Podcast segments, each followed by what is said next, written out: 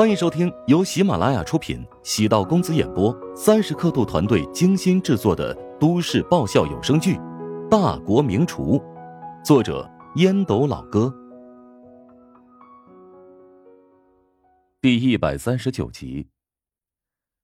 乔治无奈苦笑，亮了亮手里的房卡，走吧，咱们去房间聊。陶如霜点了点头，问道。嗯去我房间吧。嗨，去谁的房间还不都一样吗？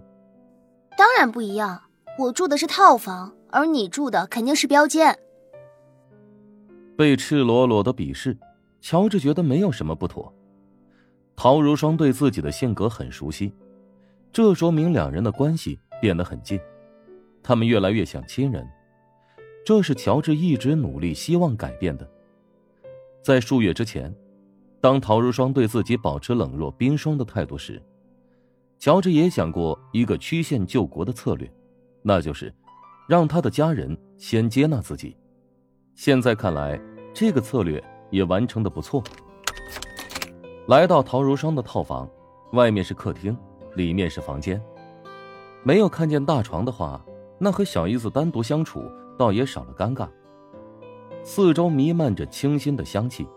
乔治估摸着，小姨子肯定是将高档香水当成空气清新剂来使用。其实你不用来的，我当时挺害怕，现在也想明白了，詹世坤也不敢对我如何。我来了也解决不了问题，只是告诉你，出现危险的时候不要担心你孤单一人，你身边，嗯，还有可依靠的人，比如我啊，比如你姐。或者你妈，小姨子的性格看似开朗，其实她一直将自己封锁在阴暗的角落里。很多家庭的老二都是如此，老大是家里的第一个小孩，自然会获得所有人的重视。至于老二，一般都不太在乎他的心理和情感。老大如书养，老二如猪养，便是这个道理。小姨子刁蛮任性。又不是敏感的性格，跟家庭环境有着密切联系。跟我姐的关系公开之后，不少人联系我，确定真假。陶如霜目光落在地毯，看上去在研究上面的花形图案。你现在跟他的关系应该缓和不少吧？每天朝夕相处，是比以前好了很多。原来我以前就是个电灯泡。如果我识趣一点，早些搬出来，恐怕你俩的关系进步的更快，是不是啊？陶如霜的语气很复杂，有点自嘲，有点失落。你绝对不是电灯泡，应该算是，呃，润滑剂啊！你不是站在我这边吗？现在你离开了，我经常都会有种孤军奋战的感觉。乔治连忙安慰道：“与陶如雪。”似乎还隔了一层，乔治觉得顺其自然才行。以陶如雪的性格，如果太急功近利，反而不好。乔治感觉自己是在温水煮青蛙，早晚有一天，陶如雪会变成煮熟的鸭子，再也飞不出自己的五指山。挺会说话呀，我可没站在你那边，我习惯性站在正义的一边。哪一天你如果变得很渣，我也会对你口诛笔伐。陶如霜见乔治和姐姐关系变好，打心底里为他高兴。他偶尔会想：怎么就遇不到一个合适的男人呢？很渣，怎么个渣法？乔治哭笑不得。年纪不大，总喜欢把人朝坏处去想，这一点与陶如雪是两个极致。虽然陶如雪不近人情，但她的仙气足，绝对不会纠缠俗事。外面养情人，家里红旗不倒，外面彩旗飘飘啊。其实这个倒还算好的，如果像我爸那样整天游手好闲、没心没肺，那也算是一种渣。你不是一直跟你爸在一个阵营吗？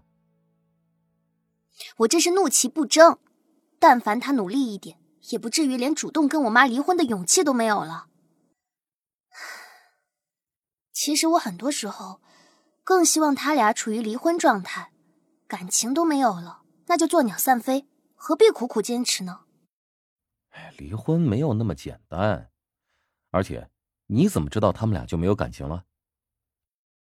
见面就吵架，我爸创业失败，我妈只会用冷言冷语奚落打击他。我妈得了重病，我爸竟然到处旅游。你觉得他俩是什么感情？玩泥巴的感情？多次创业失败，说明他实在是没有经商的天赋。作为至亲的人，不阻止他，难道还得鼓励他啊？继续一错再错呀？我前两天见过你爸，他跟我说了这么一句话，啊，你妈虽然这辈子赚了很多钱，但绝大部分时候都围绕工作，没有时间度假休息。我分析呢，他环游世界是有目的的，记录下那么多照片。是希望能让他看到那些照片后，感觉自己也经历了一场浪漫的旅行。乔治竭尽全力帮老丈人圆场，虽然他觉得老丈人就是没心没肺的乐天派，即使天塌下来，他也会当枕头睡。陶如霜沉默许久。如果他真那么有心，我就没那么难受了。陶如霜觉得乔治还是太单纯了，对父亲了解太少。父亲去旅游，绝对就是突然冒出来的灵感，哪有什么深意呀？陶如霜也是纳闷为什么父母的关系明明那么糟糕，始终不离婚呢？以前或许是看在自己和姐姐年龄还小，现在他们都已经长大，没必要继续为难彼此。哎，言归正传啊，詹世坤骚扰你的问题，咱们还是得想办法解决。能有什么办法呀？他就是个无赖。陶如霜揉着眉心，烦躁的踢掉拖鞋，露出洁白如玉的脚掌。乔治皱了皱眉，厌恶道：“把鞋穿上，一股味儿。”陶如霜瞪了乔治一眼，还是顺从的穿上了拖鞋。他的脚掌明明很好看，一点味道都不会有，别人甚至还夸过他，希望他去当那个什么角膜呢。乔治的嗅觉有问题，要不把他约出来一次，你把他再打一顿。他没有那么蠢吧？啊，犯过一次错，哪能再犯呢？何况上次他吃瘪，并不是因为我打了他一顿，而是因为其他原因。嗯，我也没想到我妈会主动跟詹家发起商战，不惜代价和曹王黄三家联手。将詹家的好几个项目都搅黄了，不过杀敌一千，自损八百。现在怀香集团的情况也不大好，现金流出现不小的问题，暂时没力气发起大规模的进攻了。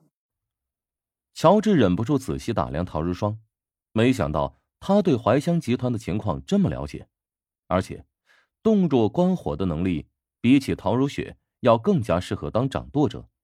只可惜。丈母娘从来没考虑过让陶如霜当自己的继承人，当父母的，如果儿女多，不可能将一碗水完全端平。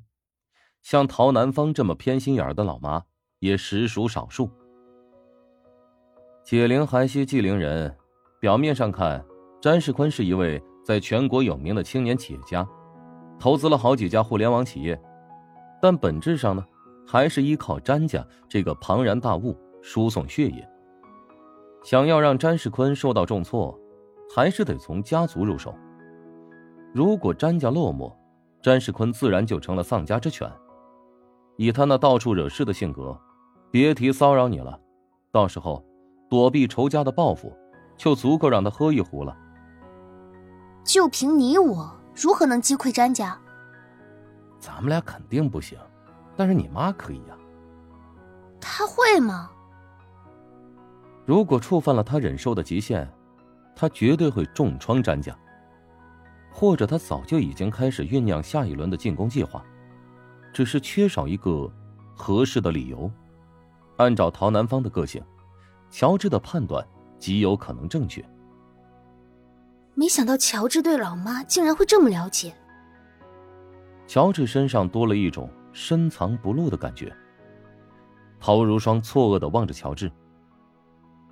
你现在看上去好奸诈。本集播讲完毕，感谢您的收听。如果喜欢本书，请订阅并关注主播。喜马拉雅铁三角将为你带来更多精彩内容。